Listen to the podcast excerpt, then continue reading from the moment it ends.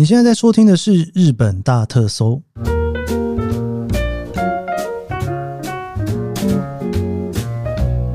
欢迎收听《日本大特搜》，我是 Kate 研究生。今天是二零二三年令和五年的九月八号，星期五。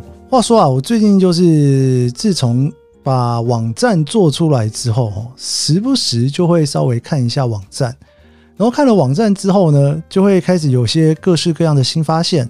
比方说呢，就是某种类型的主题好像很久没聊了哈。对，好像真的是主题越开越多种。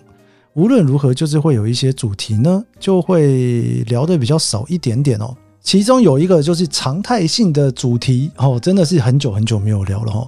最后一次呢，停留在一百五十五回啊，真的是有一点点久哦。对，就是关于日本铁道的部分哦。所以我觉得也该是时候要来聊一下铁道了吧。上一次呢，在一百二十回的时候聊了银座线，聊完之后呢，我就一直想要来聊下一条哦，就是丸之内线。但那个时候我有稍微打住的原因，是因为因为我已经开始在做昭和时代了哦，想说可以等到昭和时代已经盖出丸之内线之后，再来聊。丸之内线哦，大概是这样子的概念哦，所以就觉得应该是差不多是时候了哈。丸之内线真的是我自己非常非常喜欢的一条地铁线，说喜欢好像有点奇怪哈，没事去喜欢一条地铁线干嘛呢？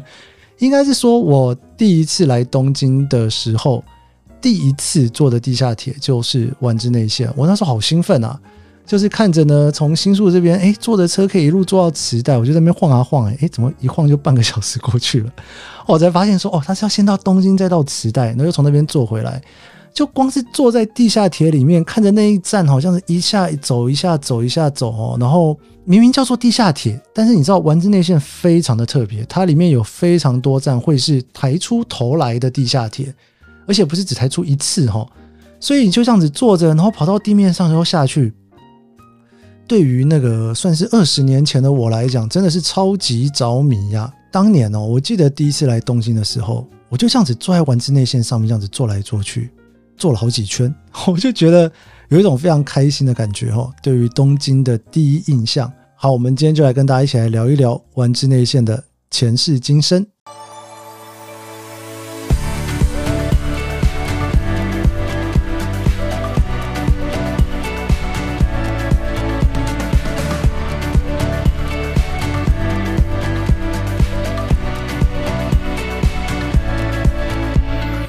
地下铁的丸之内线呢，其实它算是在东京市内哦，继银座线之后的第二条哦，也是日本全国的第四条开业的地下铁线。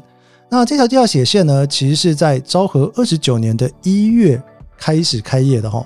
昭和二十九年，我大概才两三个礼拜之前才聊到它，哎，尤其我刚刚录完这集之前，我正在录昭和时代，所以就特别有感觉。这个丸之内线呢，其实它长得非常的特别哦。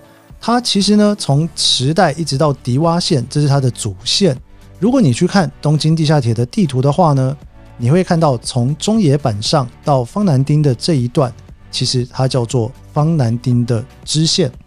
但是在最一开始丸之内线开的时候，只有从池袋到新宿的这一段，它叫做丸之内线。后面的这一段，就是包括从新宿到迪洼。还有从中野坂上到方南町的这一段，当时都称作叫做迪洼线哦。毕竟你看一下，其实从池袋经东京到新宿，你不觉得蛮有趣的吗？这个在日文里面叫做 “ko” 的形状哈，就是 “permove” 的 “f”，然后左右颠倒的一个形状。明明从新宿到池袋可以有一条三手线就过去，那现在还可以做副都新线。但是那个时候呢，并没有这些线哦，所以说你就是要绕一圈哦。这个沿途丸之内线经过的地方，真的有非常多很重要、很重要的一些地方，才会让当时要这样绕。尤其是你看，从池袋到东京，原本三手线的话，要花蛮多的时间。你如果走这一个丸之内线，其实中间就可以很快的从池袋到东京。而在东京的南边呢，这边又连接到了中央政府的一些机构，也就是说，它是一个政治、商业、交通都非常重要的一个站点。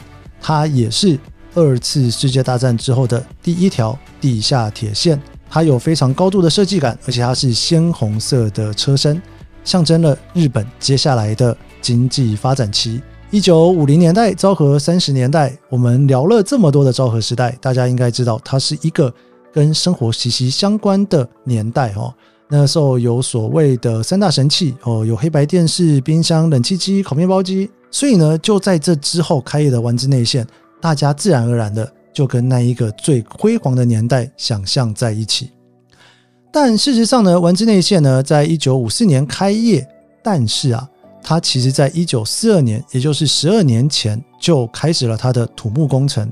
我每次跟大家在聊日本的建设的时候，大家有没有发现，好像盖东西都盖蛮快的，很多地下铁线其实一两年就通车了哦。他们其实真的是这种地下铁的建设，算是非常的熟练。但是丸之内线却盖了非常非常的久，最主要的原因大家应该都知道哈，这个因为二次世界大战的关系，所以说呢，它比银座线整整晚了二十七年才完工。在二次世界大战之后，工程重新开始，最后开业，这也是呢当时叫做银团的第一个完成的地下铁线哈。当时的银团就是现在的 Tokyo Metro，Tokyo Metro。为什么说第一个呢？大家还记得吗？银座线其实不是银团盖的哈，它是两家公司，一个盖上半部，一个盖左边这一块，然后呢，最后才一起交给银团的哈。如果有兴趣的，可以回到我们之前在聊的银座线来继续复习一下哈。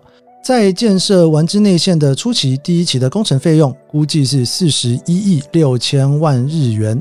在二次世界大战之后的时期啊，其实这个资金是相当相当的困难啊，所以银团呢差一点点就要被废止了哈。被废止最主要的一个原因是啊，因为啊当时的 GHQ 就是在日本嘛哈，那个时候等于是呃有一点点在指挥把日本往民主主义的方向前进。他们一度认为说哈，以这个银团地下铁啊是为了战争目的而设立的组织哈。不过这个银团他们当然就是说，这个其实跟战争一点关系都没有。纯粹是为了想要让东京的市区以及周边的交通能够越来越好哦，所以才需要这样子的团体来盖地下铁。后来这个银团地下铁终于成功的克服了废纸的危机，开始了丸之内线的建设工程。这丸之内线的建设工程呢，其实分成了三个时期的工程哦，也就是说它的通车其实是依序通车的，包括后来的迪洼线。从昭和二十九年一月二十号通车的时候，其实只有通到池袋到御茶水哦。然后在昭和三十一年的时候，先是通到了淡路町，然后通到了东京车站。隔年昭和三十二年，从东京车站通到了西银座，然后再隔一年西银座通到霞之关，真的是一年一年往前推哦。然后再隔一年昭和三十四年呢，才从霞之关推到了新宿。到隔一年的昭和三十五年，池袋本站才完成哈。然后呢，在隔一年，昭和三十六年，迪洼线的部分从新宿通到了新中野，中野板上通到了中野富士见町，然后新中野通到了南阿佐之谷。昭和三十七年，最后南安佐之谷通到迪洼，中野富士见町通了最后一站的方南町，才算是正式的完工。隔了两年的昭和三十九年，盖好了东高原市的车站，大家现在看到的在新宿旁边的西新宿车站。其实一直到了平成八年，一九九六年才正式通车哈，它等于是整条线里面多盖了一站西新宿站。在第一期工程的时候呢，当时啊，他们希望整个土木工程的规模跟设备都能够维持在最小的限度，毕竟呢，这个经费相当相当的有限哦。从昭和二十六年一九五一年的四月开始工程。最一开始啊，它其实本来是计划从池袋一路通到神田站的地方。神田站呢是在东京车站的北边，秋叶原的南边。不过在实际上设计的阶段的时候，发现啊，从御茶水到神田的这一段实在是太窄了哈。所以呢，他们一开始他们没有通到了神田，而是只通到了御茶水的这一站。不知道大家有没有去过御茶水？耶？很特别的一个地方哈，走在那边旁边有很高级的百货公司，然后有河流，然后也有商店街哦。你看，它其实是发展的非常非常早，很早期就已经有地铁的一个车站。改成从池袋到御茶水之后呢，在三年之后，昭和二十九年的一月，这个银团地下铁的第一条新线丸之内线正式通车。通车的时候呢，当时的费用啊是跟银座线用一样的价钱哈，全部都是十五日元均一制。那时候的丸之内线只有三辆车的编程，现在的丸之内是六辆。其实你要跟后来的 JR 或是很多的线路比哦，六辆都还算是相当的少哦。但是当时呢，只有三辆编程。早上跟晚上的尖峰期间呢，是三分三十秒一班车；白天其他淡季的时间是四分钟一班车。当时车辆的颜色是鲜红色，配上不锈钢的模式，还有一些浅粉红色的内装。前面的照明灯呢，也在前面的下部左右各配置了一个，算是当时非常非常新潮的设计。而开业的那一天是继银座线之后的第一条东京地下铁的铁路，吸引了十六万的乘客过来搭乘。第二期的计划呢，是从神田到东京，然后到日比谷的这一段哦。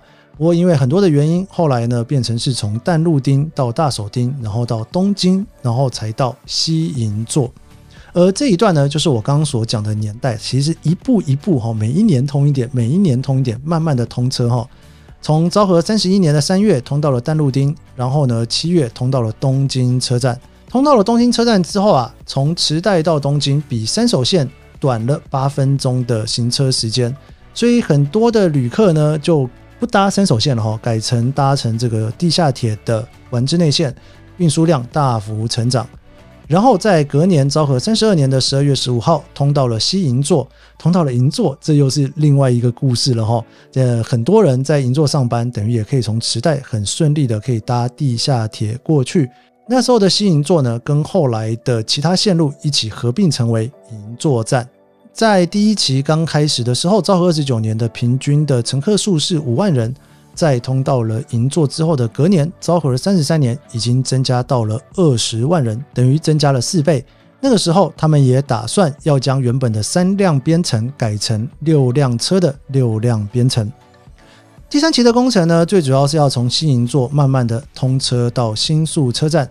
这个土木工程呢，是从昭和三十一年的八月开始进行的哈。沿途啊，经过了霞之关、国会议事堂、赤坂健富、四谷、四谷三丁目。新宿院前、新宿三丁目以及最后的一站新宿站，这里面比较特别的呢，赤坂健富是上下楼的月台，霞之关、新宿三丁目跟新宿车站都是岛式的月台。那个时候，因为第三期工程已经预想到未来可能要改成六辆编程，三辆车应该是完全不够的哈，所以在盖月台的时候呢，都已经开始使用六辆编程可以使用的一百二十米的月台来做建设。不过这段路程呢，其实有非常多技术上面的挑战哦。首先就是呢，这一段的地基啊，其实相对的比较软弱，再加上呢，里面有非常多的地方都要跟 JR 线去做交叉，还有就是国会议事堂前面车站附近，它的高低差是非常非常的高哦。有多高呢？因为地形的关系啊，它的坡度有千分之三十五哦，而且是在曲线半径非常小的区段。所以说，即便是这个车子是没有问题的，但是在那个曲线半径小的地方会产生噪音。这个噪音如果一大哦，这个大家可能就会觉得受不了哦，变成了一个非常需要解决的问题哦。还有啊，这一条路线会经过永田町，还有这个总理官邸底下大概二十三米左右的位置哈。所以在这一段的工法，其实花了非常多的时间研究，才最后定出了对建筑影响最小，而且工期最可靠的方式。最后工程呢进展的非常非常的顺利，从新银座到霞之关的土木工程比预定的期间提早了大约半年左右就完成哦。大家有没有觉得很不可思议啊？因为大家对于工程的理解呢，其实都是诶说明年完成，其实后年才完工，一路拖拖拖。但是其实在日本的土木工程很多的建设哦，都是会提早完成的哦。一方面他们会去多抓时间，多预估，为了要让工期能够准时。另一方面呢，就是他们的技术越来越成熟哦。最后，他们决定在昭和三十三年（一九五八年的十月十五号）开业这一段的区段。离日本的中央各部会最集中的霞之关车站呢，其实是银座的虎之门车站。所以，这个丸之内线通到了霞之关这件事情，可以解决了银座线原本非常多旅客的一个拥挤。而且呢，从霞之关啊，在昭和三十四年三月十五号通到新宿之后呢。池袋到新宿之间这全部的十六点六公里全面通车。你不管是在公部门很多的霞之关，又或者是商业区的四谷，或者是东京车站附近，还有非常繁荣的银座，你都可以一辆车抵达新宿跟池袋。在当时来讲，算是非常非常重要的交通命脉。这一个耗时八年、投入两百七十八亿日元的巨大工程哦，就这样子开通了哈。在开通的时候呢，早上跟下午的这个算是尖峰时段哦，都是用四辆编程的方式运行。早上是两分半一班车，下午是三分钟一班车。而在白天其他的时间呢，是三辆或四辆编程，每四分钟一班车。从池袋到新宿三十五分钟就可以连在一起。当然，不管是从池袋或者是新宿，不到二十分钟你就可以抵达东京车站。